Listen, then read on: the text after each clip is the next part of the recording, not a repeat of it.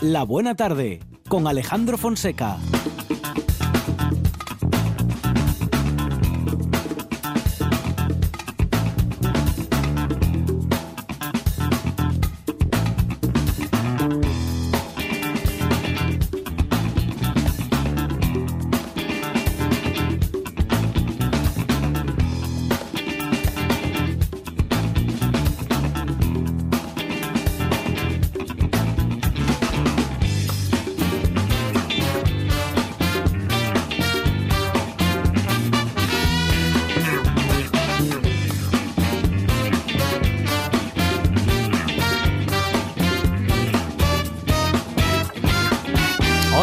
Buenas tardes, son las 4 y 8 minutos de la tarde y esta es la radio del Principado de Asturias.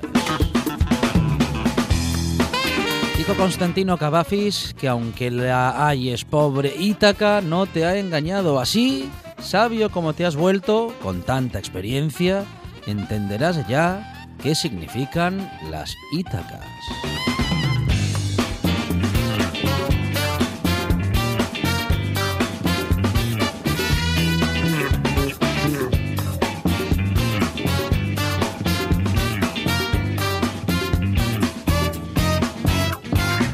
Ellas inician cada día un recorrido que nos lleva a cuatro horas de directo, que son todo un viaje en la producción. Sandra González y Arancha Margolles.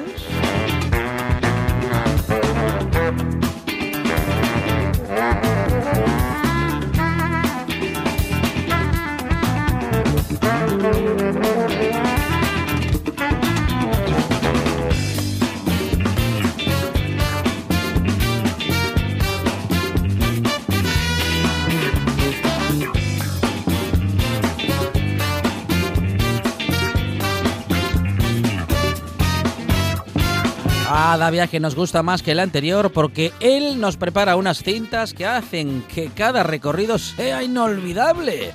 En la puesta en el aire, Juan Saiz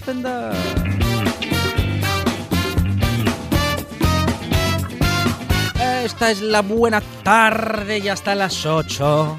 Dice así.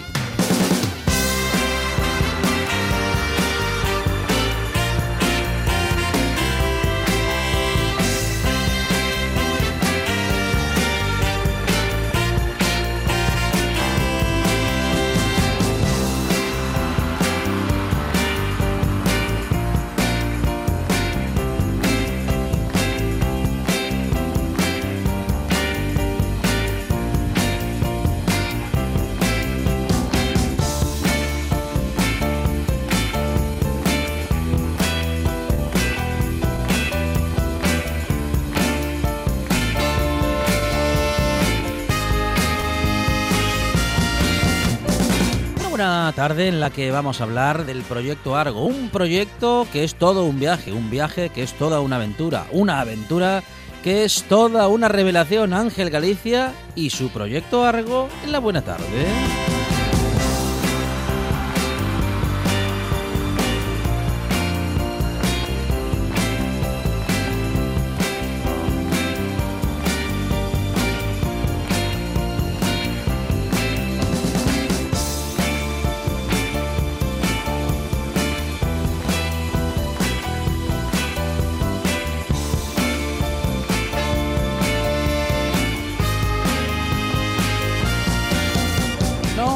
Dar una vuelta por la historia con Pablo Vázquez, que nos hablará, como siempre, de Jovellanos, de su vida, de su experiencia vital y profesional.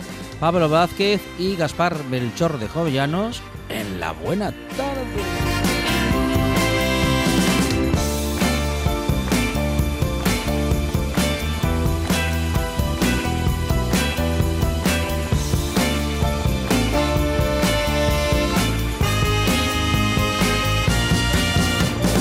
Vamos a hablar con Daniel José Carrasco de Jaime, que es un experto en Francisco de Goya, y con él vamos a hablar justamente, bueno, de Francisco de Goya o de quien haya sido el pintor, porque José Carrasco dice que los que creamos que conocemos a, Goya no tenemos ni idea de quién ha sido. Él nos va a acercar, él que es un experto, nos va a acercar y a profundizar en la figura del gran pintor español. También tendremos a Carlos María de Luis con quien nos vamos a ir, bueno, pues a una experiencia en la que vamos a recorrer exámenes y um, anécdotas de ayer y de hoy, y sobre todo de ayer. También tendremos a Rafa Testón y Quique López con sus recomendaciones deportivo-literarias, Isita Méndez y Montse Tomé, segunda entrenadora de la selección, esta última, Isita Méndez, presidenta del Femias Tour. Con ellas vamos a hablar del fútbol femenino, del Mundial de Fútbol y de fútbol, claro, del fútbol que juegan las chicas, que es honesto y es el mejor.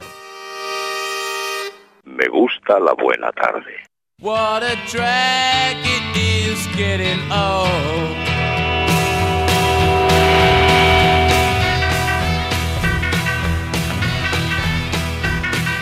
Kids are different today. I hear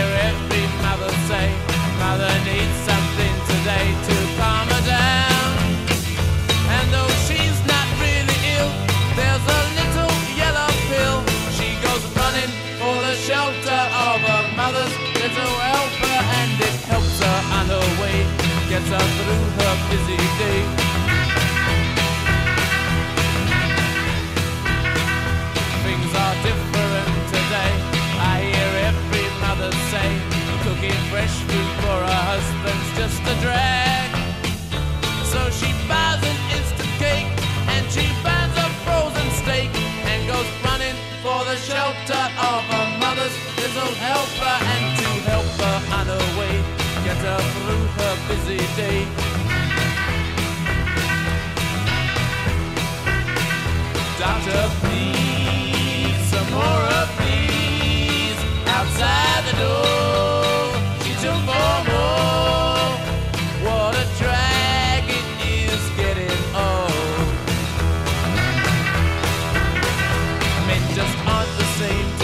Saiz Pendas, buenas tardes. ¿Qué tal? Muy buenas tardes a todos. Una tarde más en la que vamos a iniciar, como decíamos, este viaje, ¿no? Este viaje radiofónico por este directo de RPA en esta buena tarde, viaje musical que empezamos ya. Eh, y bueno, y esta canción justamente sí que es un viaje porque es una, no sé si una de las primeras, ¿no? Pero sí una de esas que mm, han experimentado con instrumentos con los que no se había experimentado demasiado en el género, Juan Saiz. Vas bien encaminado. No. Vamos, Sí, ahora- sí, algo sí, de eso vamos a hablar ahora. Estamos escuchando el Mother's Little Helper de The Rolling Stones. Y es que tal día como hoy, un 2 de julio de 1966, se publicaba como single. Es verdad que ya se había incluido dentro del disco Aftermath, que se publicaba unos meses antes.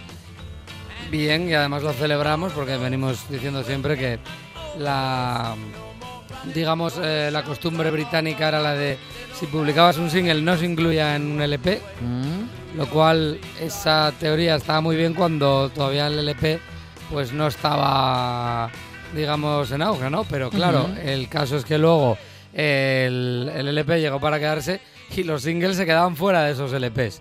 Y es un poco, duele un poco, ¿no? Que dices tú, es que no tengo yo Mm. el Satisfaction en un, un disco británico de los Stones, por ejemplo, a la, a la edición eh, norteamericana, editaban con Decca Records en, en Reino Unido, con London Records en, en Estados Unidos, ahí sí incluían los singles. Bueno, pues este, en este caso, se incluyó ya en el 66, ya cambiaban un poco las tornas y primero se incluía en el LP y luego ya se publicaban los singles.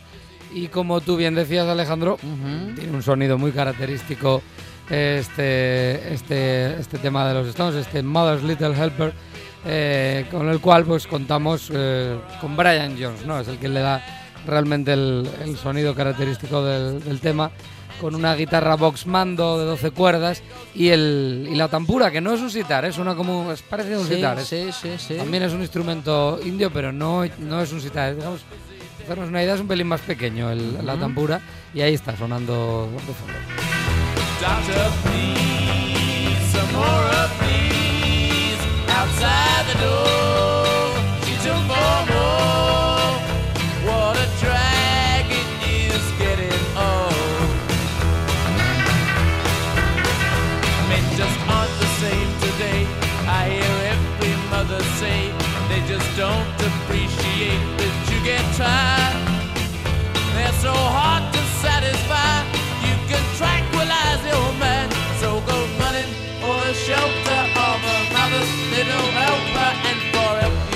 y sí que era un pionero, de hecho se le tiene a Brian Jones como uno de los creadores de el eh, denominado género músicas del mundo, ¿no? Inclu- eh, bueno, pues eh, se dedicó luego a viajar y, y conocer pues eh, músicas tribales. Eh, conocido es el viaje a Marruecos de los Stones, que acaba con bronca, robo de novia y abandono de Brian Jones por ahí por el Atlas marroquí, Sí. mientras los Stones se, se- piran. Se está lamentando Brian Jones todavía. No, lo dudo. No, no, ya, incluso no pudiendo manifestarlo. Sí, José. sí, sí. Eh, Se quedó ahí con las sí, gaitas marroquíes, sí, sí. totalmente absorto grabándolas y resulta Mm, que los, los Stones habían ido. Cuando volvió al hotel donde estaban, pues le dijeron, no, los Rolling Stones se han ido. Hombre, ¿cómo se van a ir? Yo soy Brian Jones. No, no, los Stones se han ido. Señor, yo he creado los Stones. Yo, de hecho, yo le puse el nombre a la banda. eh, Rolling Stones. Pues, eh, se habían ido y lo habían dejado solo. Estaba ya un poco mal de la azotea Brian Jones. Bueno, como tú bien decías, Alejandro, no Sí y no. No es la primera canción que juega con estos instrumentos ajenos al rock and roll, al rhythm and blues, como son pues estos de influencia india, por ejemplo, como puede ser el sitar o la tarimba. No. eh, podemos decir que ahí se adelantaron los Beatles, y es que un año antes, por ejemplo, en canciones como Norwegian eh, Good de los eh, Beatles, que se incluía dentro del Rubber Soul, pues ya encontramos el sitar.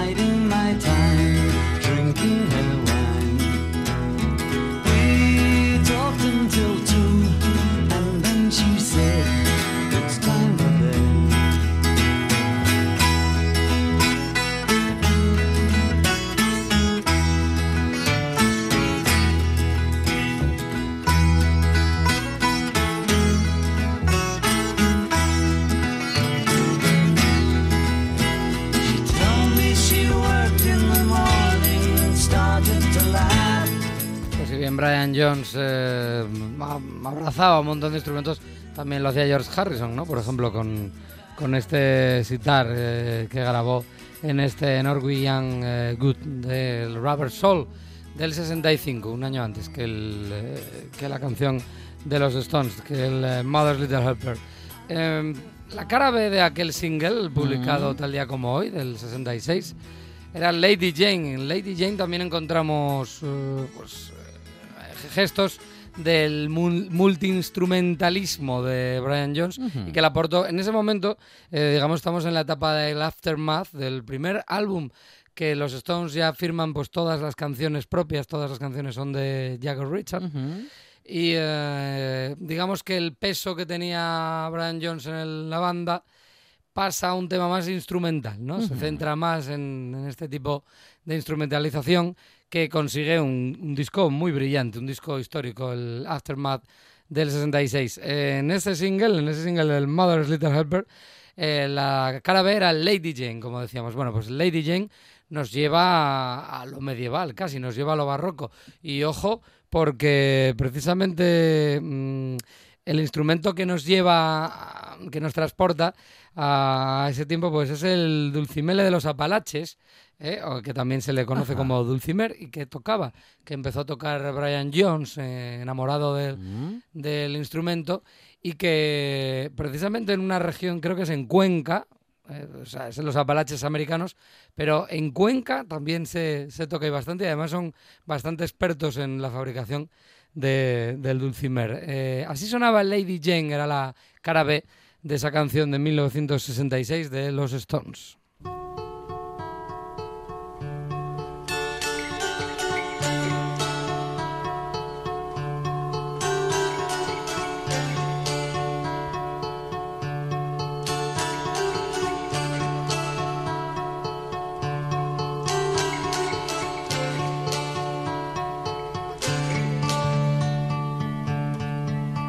Sweet Lady Jane. When I see you again, your servant am I, and will humbly remain. Just heed this plea, my love, on bended Pledge myself to Lady Jane.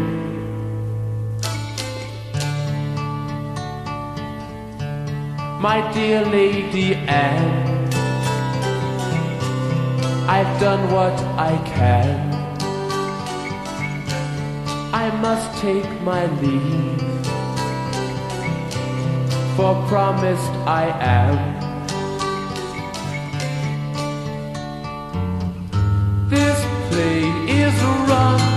Love. Your time has come, my love. I pledge my troth to Lady Jane. Bien, que no nos engañemos que aunque Lady Jane Mm. pueda parecerse una nana, eh, está hablando de cosas eróticas, ¿eh? La Ujú. canción. Lady Jane. Me parece una... Bueno, esta canción es una maravilla de la música moderna, pero me parece de un mérito especial eh, la ingeniería de sonido, el- la atmósfera que se logra Con con, el- con el bueno, quiero decir, ¿no? Con, bueno, con- vamos a decir que con dos elementos, pero bueno, nada menos que ¿cómo se llama el instrumento este que decía? Dul- Dulcimer. Dulci- du- dulcimer, dulcimer, Dulcimer, Dulcimer. O, o Dulcémele de los Apalaches. y bueno, y claro, la voz de, de Mick Jagger, Mick Jagger. Que claro, son dos elementos. Sí, acompaña nada más. Sí, sí. práctica- casi no hay ni percusión. tenemos ahí- ah, la verdad que no, no tiene mucho trabajo en ese aspecto, pero y una guitarra acústica con Keith Richards, Ujú, poco más, ¿eh? Poco más. Eh, fantástico, Lady Jane. A mí es una de mis canciones de la etapa Brian Jones, de, del Aftermath, de mis favoritas. Eso que es eso, es casi una nana. Pero realmente de lo que está hablando, eh, para entendernos, está hablando un poco de los genitales femeninos. ¿Eh? Es, eh, sí. ¿Mm? Entonces, bueno, no, no- no- una cosa no tiene que ver con la No otra. es tan suave como parece. No, sí que es verdad que esta canción también podemos encontrar una similitud con los Ujú. presente con los Beatles, Alejandro. La adelantamos un poco. In My Life Mm. también sonaba, pues digamos, un- un- con un tan un cierto toque barroco medieval Ujú. en la parte casi final de, de la canción. Podría ser que se inspirara ahí Brian Jones. Bueno, están más o menos ahí, estamos moviéndonos menos de un año y son las dos bandas pues más importantes y más influyentes. Tampoco hay que pegarse, por eso te pueden gustar los Stones y los Beatles, como debe ser. Claro.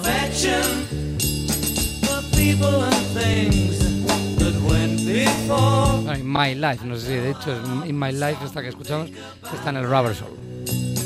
In my life, I love you more.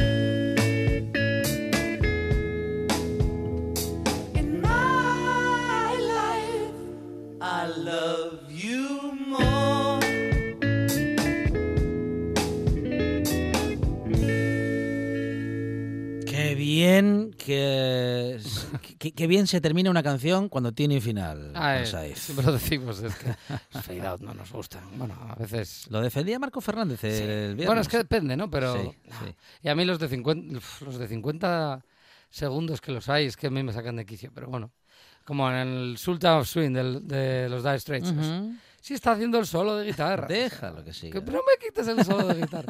Pero bueno, en fin, también es un tema bastante largo, es verdad. Por ejemplo, ya hemos argumentado aquí alguna vez que, por ejemplo, además, ah, precisamente hablando de los Beatles, el eh, Revolution 9, que es la, la pista del Wet Album digamos, manufacturada por Ujú. John Lennon y Yoko Ono, eh, pues es, una, es un montón de, de tomas, de trozos de diferentes tomas de las grabaciones de Revolution, eh, pero vamos, juntadas ahí, a veces sin ton ni son, eh, y claro, ahí, a- ahí a veces entiendes, ¿no? Que es como, ah, claro, cogieron este cacho de esta toma. Ah. Entonces al final, claro, la toma buena no acababa bien. Ah, le hacemos un fade out. Vale. Bajamos la- el Ah. volumen para entendernos. Y entonces logramos que quede toda la canción bien menos el final. Sí, bueno, es que. Ay. Yo qué sé. Por eso hay canciones redondas y las hay que no. In My Life es una de ellas, por ejemplo. Eh, la siguiente, mira, la siguiente efeméride que traigo, Mm. la traigo porque él es muy grande. De hecho, era el más grande tocando la guitarra. Ujú. ¿De quién hablo? Bueno, Bueno, es que grandes ahí hay unos cuantos, pero es que claro, mm, puede ser B.B. King, puede ser Steve Ray Vaughan, puede ser Eric Clapton, no, todavía no lo mencionaste. puede ser John Mayall y también podría ser Era negro. eh, ah, eh, Ni no era B.B. King. y podría ser Sam Cooke. No, Sam Cooke con la guitarra tampoco es que eh, fuera su, su fuerte. Era Jimi Hendrix. Ah, bueno, Jimi Hendrix. Claro, bueno, que- fíjese, oh, A ver, en todas Sí, las listas aparece como Jimi Hendrix el no- más. más guitarristas nombros y, Lo y- más. y más me olvido de Jimi Es Hendrix. verdad que, por ejemplo, tienes a T-Bone Walker, por Mm, ejemplo, mm. o a Albert King, a Freddie King, a todos los King. Tienes un montón de guitarristas que podrían disputárselo, pero es verdad que él se salía de la norma. Y entonces eso le convirtió en especial, es verdad. Bueno, pues, ¿qué, qué hubiera hecho si siguiera vivo Jimi Hendrix? Además que hoy tenemos dos efemérides relacionadas con Jimi Hendrix. La primera, la que me gustó, que es la de que el 2 de junio de 1962, Jimi Hendrix, no lo- me gustó por lo que le pasó, ¿eh? pero, pero sí por, la, por lo que, gracias a ello, igual no pasó nada. Eh, Jimi Hendrix se rompe el tobillo en 1962, un día como hoy. Wow. Un 2 de julio ¿En se rompe, se rompe el tobillo. tobillo. Y tiene que abandonar la compañía 101 aerotransportada de paracaidistas del ejército estadounidense. Oh, vaya, pues fue un gran día para la música entonces. A ver, Claro. bueno, era el 62, no era en la. Segunda Guerra Mundial, pero en la Segunda Guerra Mundial esa compañía fue la que saltó sobre Normandía, por ejemplo, mm, recuerdo. Entonces, bueno, eh, era en su último salto, nada, fue licenciado con honores y luego ya se dedicó a otra cosa. Pero mira, gracias a eso quizás no, no se reenganchó en el ejército, por ejemplo. Entonces podríamos celebrarlo, por ejemplo, pues escuchando eh, The Wind Cries Mary, el viento eh, llora María. Es una canción que, por cierto, volvemos a lo de siempre, Mm. no se incluyó en ningún álbum. Esta canción fue una ¿Un single? un single Sí. o cara B, no recuerdo ahora mismo si fue, creo que fue un single. Eh, no se incluyó, increíble que no se incluyera este temazo de Jimi Hendrix Experience.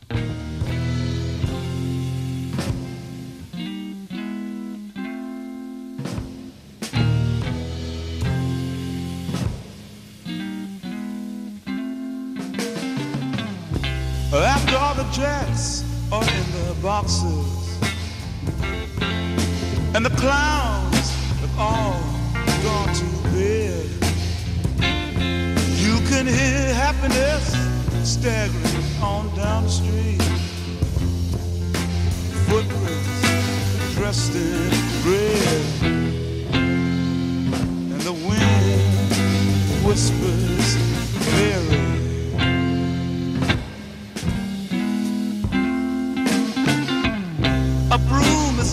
drearily sweeping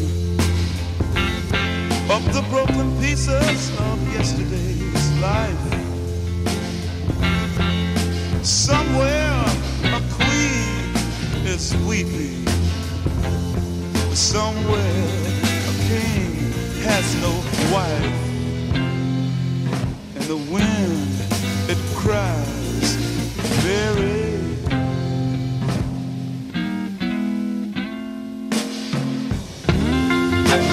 deja sorprendido que esta canción no esté incluida en ningún LP. Pues no, eh, lo comentaba en su momento cuando recordamos eh, Billy Rock Indie, pues eh, realmente los tres álbumes de estudio que hay de, de Jimi Hendrix Experience, hay que decir que la banda era Jimi Hendrix Experience. Eh, matizo eso porque tal día como hoy también se cumple eh, otra efeméride que es el 2 de julio, pero del 69.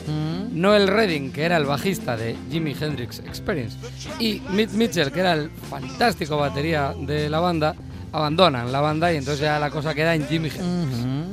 Ya él ya Es él. era lo más de lo más. Es él y sus cir- circunstancias. sus circunstancias, efectivamente. Eh, bueno, con Mitch Mitchell no había tanto lío, pero con el Redding sí que sí que había, porque además Noel Redding, no sé si por contrato o qué, pero siempre una de las canciones de un disco de Jimi Hendrix Experience. Está cantada por Noel Redding y es de él, y se nota claramente el, el toque un poco más british de, de- de la banda, aunque bien es verdad que Jimi Hendrix eh, musicalmente se hace. Se forma en Estados Unidos, pero donde llega a nosotros es cuando cruza el charco y porque en Estados Unidos no le dan mucha bola. Recordemos que fue guitarrista, por ejemplo, de Little Richard. Hasta que Little Richard dijo, fuera este, que me está comiendo el show. Claro, entonces fue así, fue así. Y entonces, bueno, ya se fue a- a- al Reino Unido y ahí ya pues nace la leyenda.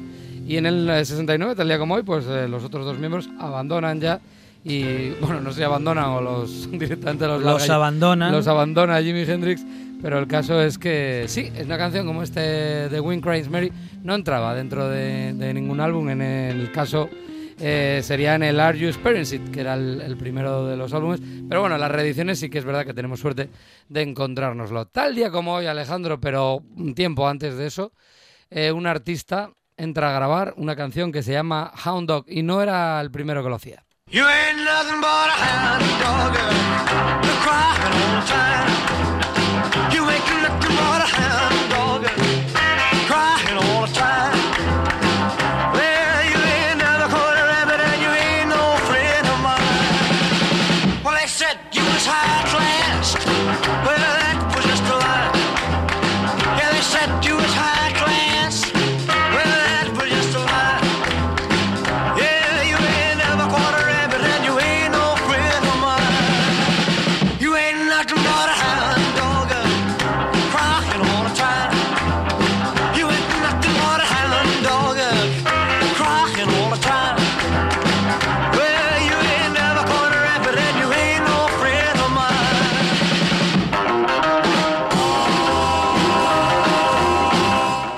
Como hoy, eh, un 2 de julio de 1956, Elvis Presley eh, entra a grabar en los eh, estudios RCA One de Memphis, en Tennessee, este Hound Dog, esta versión. Hay que recordar, yo creo, bueno, los oyentes de la buena tarde ya nos han escuchado muchas veces decir que la primera versión que se graba es de Big Mama Thornton en 1953. La obra es de Jerry Lieber y de Mike Stoller, que son los prácticamente los padres del rock and roll. Tienen una pila de canciones acreditadas tremendo.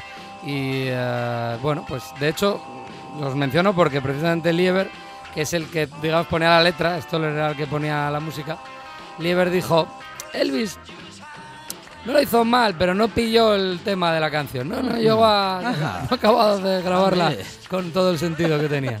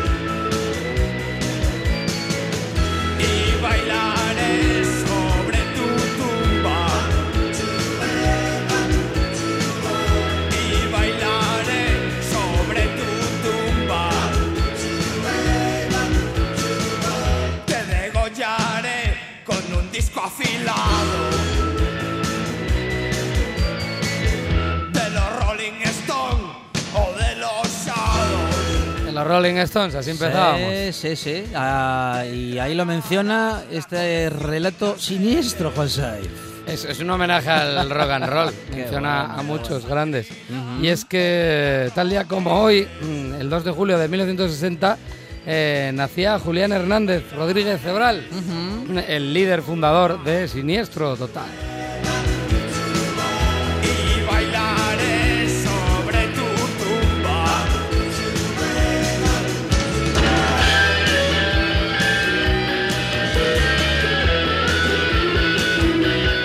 Yo creo que está bien acabar hoy las efemérides musicales con Siniestro, porque además algo me dice que, a mí- que Ángel Galicia, que está a punto de entrar Sí. a los estudios, eh, creo que le gustará. Ah, sospecho que es de sus preferidos. Sí. Sí, sí. Te aplastaré con mi piano.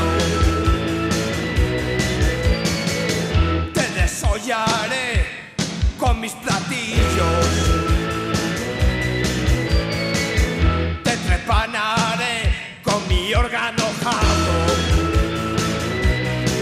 Mira, el órgano Hammond también, otro que nos gusta. Sí, señor. Bueno, un himno esto. un homenaje al rock and roll y, eh, bueno, una de las eh, canciones que aún hoy nos más y mejor nos siguen moviendo el espíritu, Juan Saiz. También se lo vamos a dedicar a, a alguien de la redacción, Ajá.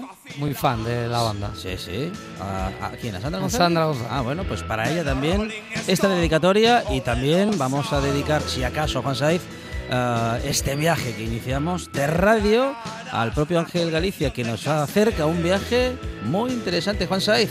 Gracias por un buen inicio en este viaje que termina a las 8. Gracias. Hasta luego.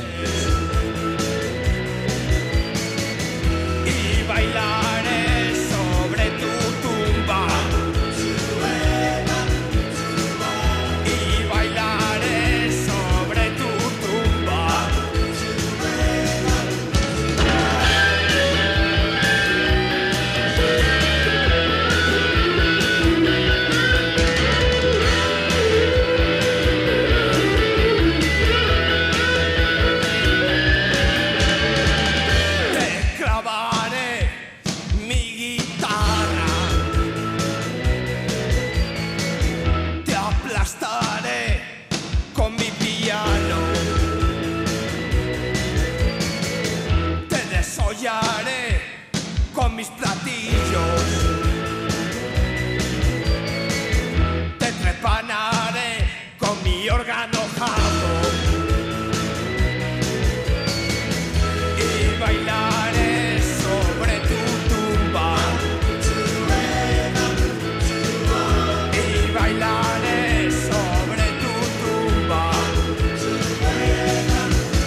Viajar es una experiencia de esas que asumimos como un entretenimiento, pero que no solamente es eso. También, en muchas ocasiones, los viajes pueden ser trascendentes, iniciáticos, inolvidables y hasta reveladores. Ángel Galicia, ¿qué tal? Buenas tardes. Buenas tardes, señor Fonseca. Bueno, bienvenido una vez más, Ángel, a esta buena tarde. Responsable de Memora Fútbol, primera tienda museo de fútbol en nuestro país, y también, y es el caso que nos ocupa este último, responsable del proyecto Argo, un proyecto Ángel en el que un grupo de personas viaja, pero no por ello se convierten en turistas. Efectivamente, eh, para nosotros el viaje eh, tiene otras connotaciones. De hecho, huimos bastante de, de Mm, esa mm. denominación de Eh, turismo, ¿no? sí, Aunque sí, sí. a veces es cierto que, que te solapas porque depende del destino, pues es inevitable hacer alguna cola. Por ejemplo, estamos en, en Cuzco y vamos a, a Machu Picchu y tenemos que pagar ese peaje de entrar por esos tornos ¿no? que nos recuerdan al metro de una gran ciudad. Pero eh, bien es cierto que evitamos en la medida de lo posible ese tipo de aglomeraciones y siempre nos vamos a sitios más recónditos eh, buscando otra verdad de los pueblos a los que visitamos y, reencontrándonos con nuestra propia historia en este claro, caso. Claro, porque hay algunos lugares, eh, Ángel, que como bien dices, vamos a decir que tienen sus lugares comunes, pero que hay algunos lugares comunes que son tan grandes, tan eh, relevantes, que no se pueden evitar. De hecho, mm, hay- no hay que de- desaprovechar esa oportunidad. Efectivamente. Mm, mm. Eh, tampoco eh, con esto quiero decir que no haya que hacer esas visitas, lógicamente, pero eh, nuestra filosofía de viaje eh, dista mucho de, de lo que es un viaje turístico al, al uso. De hecho, cada uno de nuestros viajes es un viaje personal y único. No sé si se hará otras veces o parecido, pero Sí, sí. nosotros hacemos unos viajes totalmente personalizados de- en, el, en el diseño y en el desarrollo desde el minuto cero. Bueno, hablamos del proyecto Argo, como decíamos, que mm, llega a su tercera edición. eh, Bueno, tengo- O alguna más, a ver, a ver. Vamos a ver. Como proyecto Argo, sí. eh, quizás eh, estamos bautizándonos en este momento. Vale. Porque mm, es- esta manera de viajar, este, este, este modus operandi viajero, nace hace seis años en, en un viaje a Cuba, eh, que luego pues eh, siguió en el tiempo y hemos ido desarrollando por otras latitudes de Centro y Sudamérica, eh, en concreto en Ecuador, en México, Perú. Colombia el año pasado, est- estuvimos aquí narrando aquel viaje y este año Sí, que nos vamos a Costa Rica y Panamá. Ocurre que hasta ahora eh, pues era más bien un viaje de amigos por y para amigos, pero por las dimensiones que está adquiriendo el, el proyecto, por el boca a oreja, ¿no? Y, y por, bueno, también un poco por apetencia mía, ¿no? Porque de alguna manera eh, estoy sintiendo otra vez esas ganas de volver a, a- a- a las, a las rutas, ¿no? A, sentirme otra vez eh, viajero eh, de una manera un poco más profesional que he hecho durante estos últimos años. Mm, De ahí mm. que eh, pues le pongamos el nombre y apellido de Proyecto Argo y de ahí que pues estemos desarrollando eh, toda la- lo que es una página web y una, una estrategia comunicativa para mm, profesionalizar el proyecto. Bueno, recordamos que Ángel fue durante muchos años, eh, bueno, uno de los responsables de logística en las expediciones de Don Miguel de la Cuadra Salcedo, creador de la ruta Quetzal, otro la ruta BBVA, pero que todos recordamos muy bien, bueno, a Don Miguel, a la ruta Quetzal y a lo que ha significado, ¿no? Eh, bueno, pues para, para, para muchos jóvenes, para toda una generación y para todas aquellas personas que bueno que participasteis en, en esas experiencias y en esa bueno en esa en esa cercanía con don Miguel que tenía esto de conocer el mundo y de bueno y de contactar con Latinoamérica y con bueno en fin con esa parte de la de nuestra cultura no Eh, de, de la cultura española que tanto ha definido a ese territorio y que aún hoy lo sigue definiendo. Bueno, digo que Miguel tenía muy claro que teníamos que estar cerca de, de- de- de ese conocimiento y de ese territorio. Sí, como bien dices, tuve la oportunidad, la suerte Mm, y el mm. privilegio de, de conocer a un personaje tan inmenso, eh, tan apasionado Mm, y, y que ha dejado un legado tan grande como Miguel de la Cuadra Salcedo. Él se definía de muchas maneras. Una de ellas eh, era muy curiosa porque él decía que era un exiliado de Iberoamérica. A pesar de ser español, él siempre decía que era iberoamericano exiliado en España. Eh, también nos decía, quizás parafraseando a, a García Lorca, que no se puede conocer España sin conocer América. Esa, esa vocación de, de viaje de ida y vuelta eh, le llevó a, a hacer, a crear el, quizás el proyecto más importante de su vida, que fue Aventura 92, que luego derivó en, en Ruta Quetzal. Ujú. Y mm, yo tuve el, digo, el privilegio de, de trabajar a sus órdenes durante varios años como su jefe de campamento y jefe de monitores. Y quizás eh, un poco por, por su legado y, por, y porque creo que es, eh, que es mi misión en este momento la de compartir con otros viajeros lo que yo aprendí de este personaje, de este personaje y de otros compañeros míos de viaje, ¿no? Porque eh, hay otros compañeros que también han, han dejado su impronta en, en la manera que tengo de viajar, pues creo que me veo en la, en la obligación, en el deber de transmitir eso a otros viajeros para que sigan por ese camino que yo eh, recorrí y además recorrerlo con ellos, que es lo importante. Porque aquí no se trata de, de un líder que vaya con un grupo, no, no, esto somos un grupo en el que todos aportamos nuestros conocimientos y que todos nos enriquecemos y de esa manera también eh, intentamos conocernos más a nosotros mismos. Y de esas experiencias justamente, ¿no? De ese modo de viajar, de ese modo de ver el mundo y de entenderlo, este modo de hacerlo también ahora, ¿no, Ángel? Efectivamente. Mm, mm. Eh, un proyecto, un proyecto Argo, es un Ujú. proyecto. vale. Sí, ¿Qué sí. es un proyecto? Pues un proyecto, una de las acepciones es, sí. es, es eh, una idea de hacer algo a la que se le dota una, un modus operandi y se le ponen unos medios. La idea nuestra es viajar en grupo y hacer una comunidad viajera. Esa es la idea y los medios son eh, que cada año proponemos una expedición a un país de Centroamérica o Iberoamérica con eh, otros medios añadidos que son la experiencia que nosotros tenemos eh, de expediciones anteriores, la experiencia que nos aporta eh, BD Travel Brand, que es la agencia que nos, que nos apoya, y nuestros amigos que tenemos en muchos de estos países que también nos echan una mano a la hora de diseñar las rutas e ir a sitios que de alguna manera sean más auténticos. Mm, mm, sitios- mm. huyendo de lo que hemos dicho en Ahí un está, principio. Claro, ¿no? claro. Bueno, y cuando hablamos del auténtico, bueno, hablamos en el caso de este viaje, que es el denominado la ruta de los huracanes. Así lo habéis denominado porque justamente hay un viaje que se ha llamado así um, y que está en la historia, que está en los libros, Ángel. Sí, eh, también es un homenaje a... El nombre es un homenaje a la ruta Quetzal. Por dos motivos. Uno, por el que tiene el nombre de ruta, en este caso. sí. Y dos, porque fue el primer viaje que hice yo con ellos, con, con Miguel.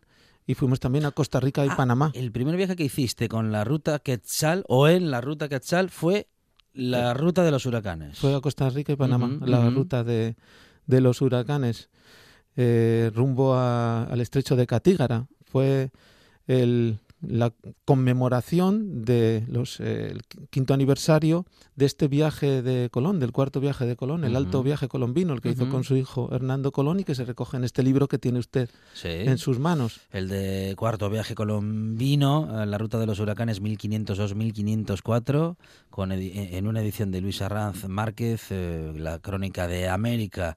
La ruta Quetzal fue justamente, eh, bueno, pues la encargada de mm, llevar este relato al- a, a una publicación y en este caso, eh, bueno, pues con Hernando Colón como uno de los protagonistas. Efectivamente, con su, con su padre hizo ese viaje, creo que tenía Ujú. 13 años, y él luego lo recogió años después en este, en este libro. Eh, y por ese motivo hemos eh, bautizado a nuestra expedición como, como eh, la ruta de los huracanes.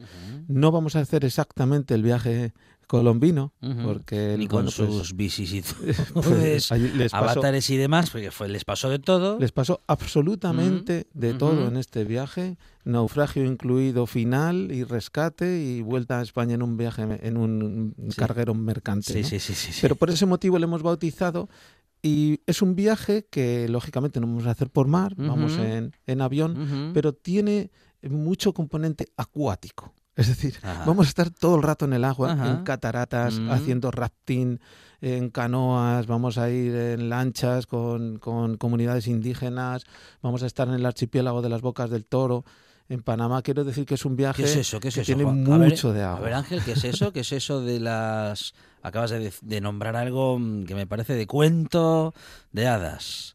Eh, el, el sitio que acabas de nombrar. Las Bocas del Toro. Las bocas de toro. Bocas del Toro es un archipiélago caribeño, ¿Sí? panameño. Mm. Es un auténtico vergel, un paraíso Mm. de, de arenas blancas y bueno y selva. Eh, hay varias islas, algunas más habitadas que, que otras. eh, en concreto, por la más salvaje es la isla de Bastimentos, que también la visitaremos.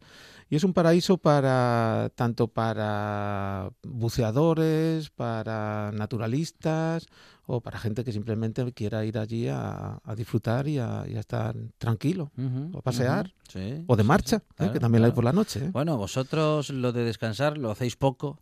Por la noche creo que tengo entendido que sí se descansa, pero durante el día hay, mm, hay mucha actividad.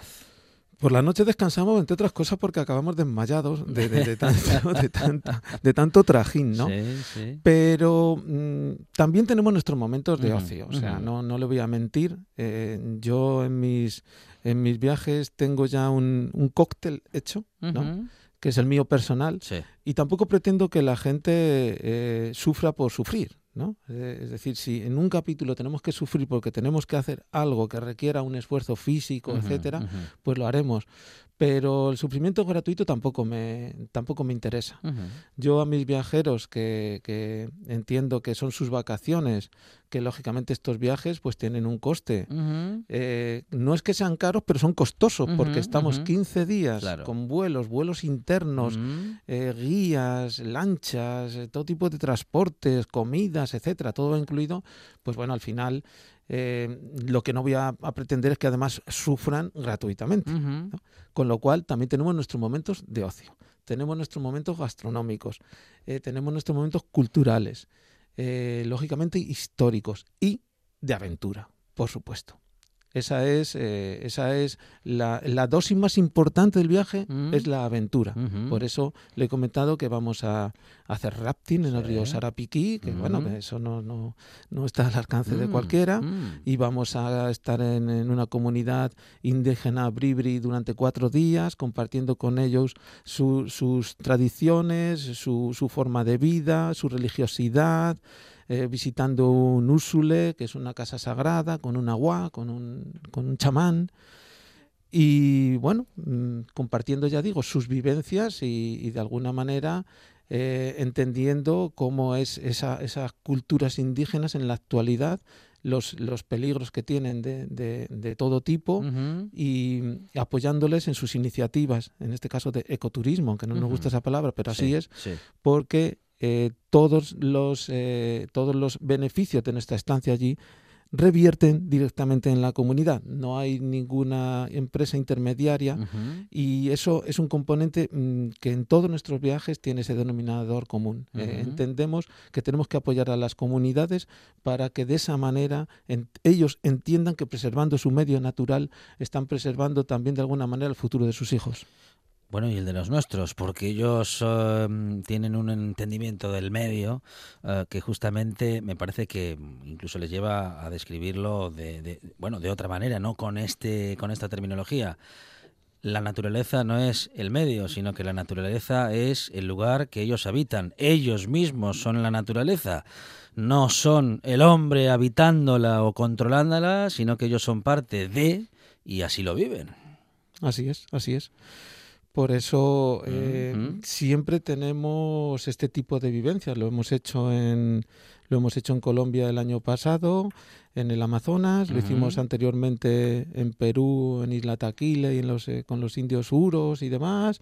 Lo hemos hecho en, en- en Chiapas, en México. Lo hemos hecho en el río Napo, en Ecuador. Siempre vamos a algún tipo de comunidad i- indígena para compartir con ellos estas vivencias y de alguna manera ¿eh?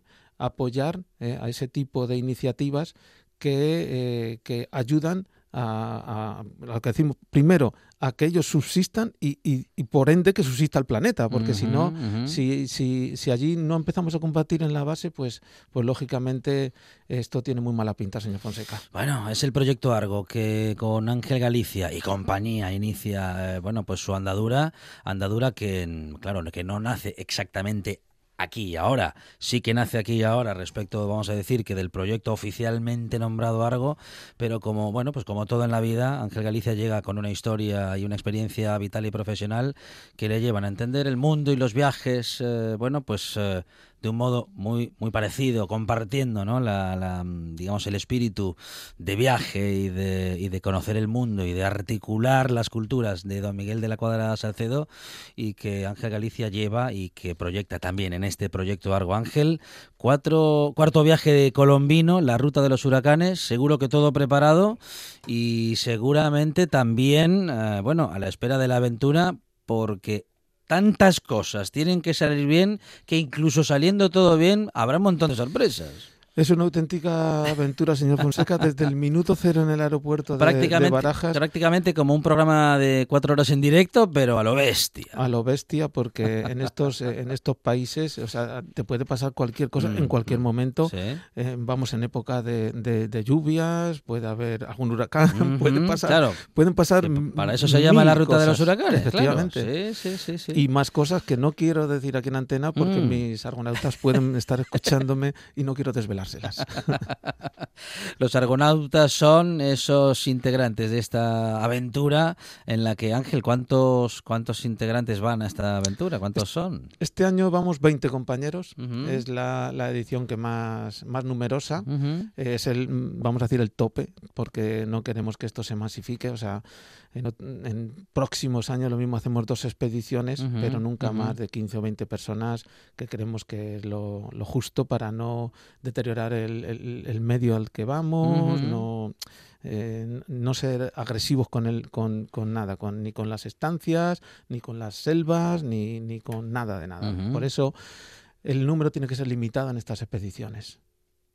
Y se trata también, eh, Ángel, de que eh, los viajeros, los integrantes del proyecto Argo, se guarden para siempre la- en la memoria su experiencia, pero que aquel eh, sitio que visitan no, sea, no, no les recuerde para nada. ¿no? Efectivamente. No dejar ninguna huella o la menor posible. De hecho, eh, esta comunidad Bribri nos ha dicho que llevemos jabones que no sean o que sean en la medida de lo posible poco agresivos con el, con el medio ambiente. Y vamos a llevar jabón chimbo. Mm, Este de- sí, sí, el de toda Sí, la sí. vida, vamos. Eso, esas pastillas vamos a llevar para, Sí, para nuestra higiene, para nuestra ropa, para nuestras heridas y para todo.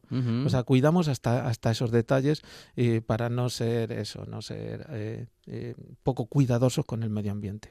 Es la ruta de los huracanes, es el proyecto Argo que con Ángel Galicia eh, inicia una andadura que, como decimos, tiene ya su historia detrás, pero que está justamente proyectado a ser una gran aventura, una gran experiencia que queríamos contar en esta buena tarde y que seguro que vamos a seguir contando en la buena tarde y quién sabe si también en otros medios. Ángel, muchas gracias.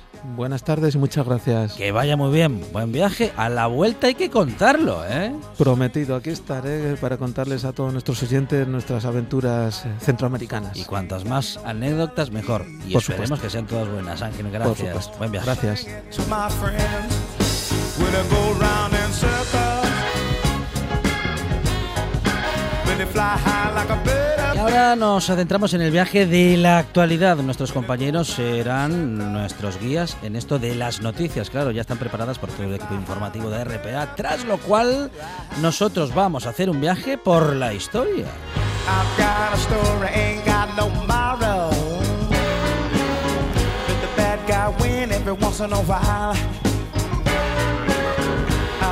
Story, ain't got no tomorrow.